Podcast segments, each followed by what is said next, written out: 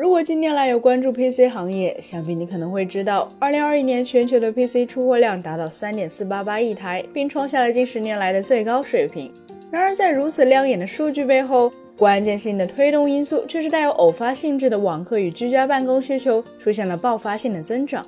说的更直白一点，消费者并非因为当时的电脑产品特别出色而去购买，只是因为迫不得已必须要添置或更换电脑才掏了腰包。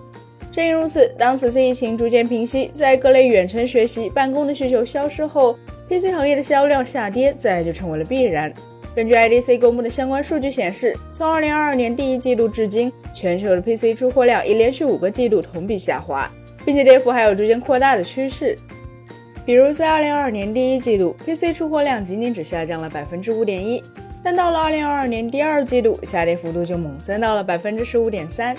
而在刚刚结束的二零二三年第一季度，PC 出货量的同比跌幅更是已经扩大到了百分之二十九。如果将二零二三年第一季度的 PC 出货量数字五千六百九十万台与二零二一年的高点九千二百七十万台进行对比，就会发现，短短一年多的时间，PC 的出货量下滑已经高达百分之三十八点六二。如果继续这么跌下去，PC 行业的出货量同比腰斩的那一天，或许要不了几个月就会到来了。很显然，面对这样的局面，整个 PC 行业不可能无动于衷。但细数各方的自救方式，不难发现，如今 PC 行业虽然看似正在经历困境，但实际上的情况却可能要比数据上看起来的要好得多。众所周知，当整个行业进入销量消退期后，降本增效通常才是相关企业最为常见的方式。通俗来说，就是在产品上降低成本和售价，从而刺激更多预算相对有限的消费者换机。但同时，这些产品因为成本降低了，所以尽管看起来会比老款更便宜，但利润率却未必会低。如此一来，厂商自然就能撑过困境了。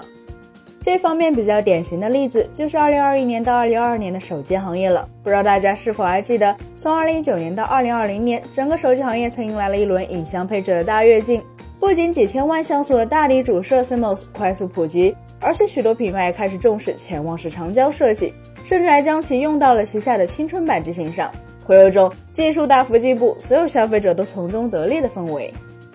但到了二零二一年、二零二二年，一方面绝大多数中高端、高端机型的大底主摄规格长期停滞在一点五六分之一英寸、五千万像素的水平，不再进步；另一方面，则是诸如 JN-E 这样的小底超广角方案大行其道，在部分新机上取代了曾经的大底超广角配置，反而带来了一定的画质退步。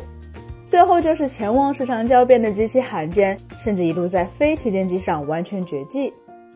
但到了二零二一年、二零二二年，一方面绝大多数的中高端、高端机型的大底主摄规格长期停滞在一点五六分之一英寸、五千万像素的水平，不再进步；另一方面，则是诸如 JN-E 这样的小底超广角方案大行其道，在部分新机上取代了曾经的大底超广角配置，反而带来了一定的画质退步。最后就是前望式长焦变得极其罕见，甚至一度在非旗舰机上完全绝迹。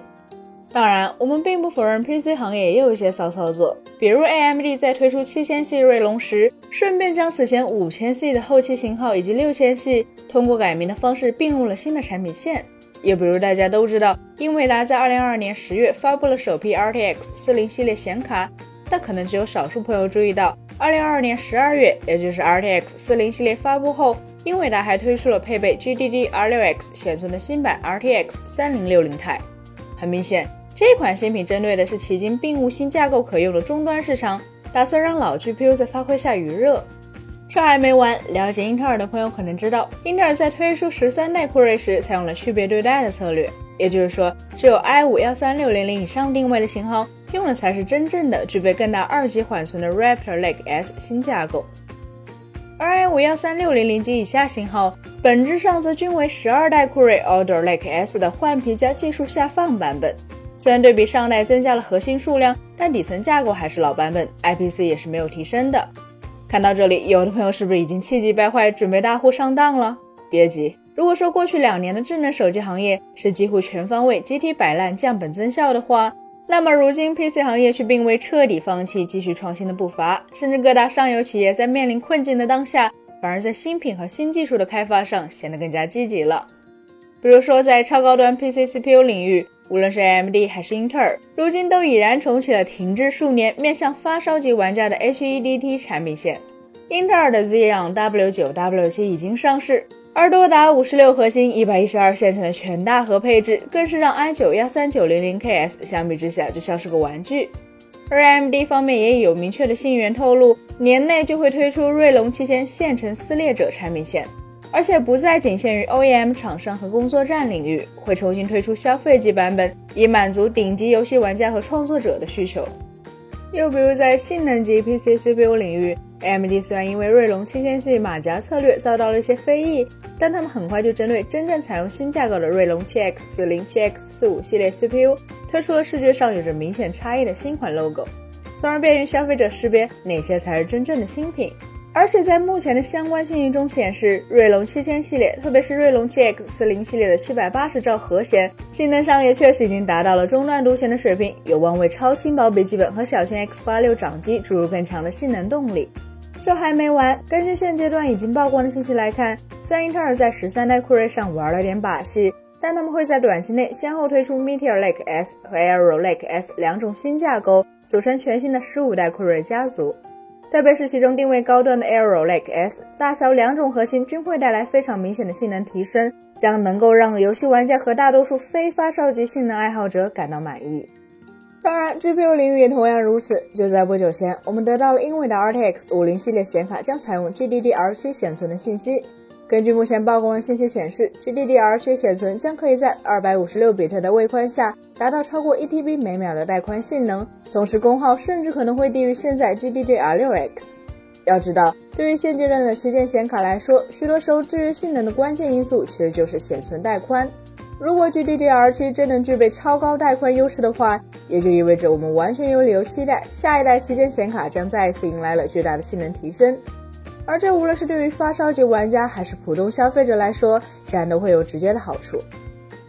话说到这里，相信大家已经明白是怎么回事了。没错，不同于以往消费电子行业在面临衰退滞销时，单纯选择降成本、降价格的做法，PC 行业如今虽然刚刚经历了连续五个季度的出货量下降，但上游厂商却普遍选择了一边清库存，一边憋大招的方式，争取在短时间内以大量更为强大的新品冲击市场，以刺激消费的策略。为什么 PC 行业会有如此不同的选择？其实这背后的原因还是得归咎于2021年的那次销量暴涨。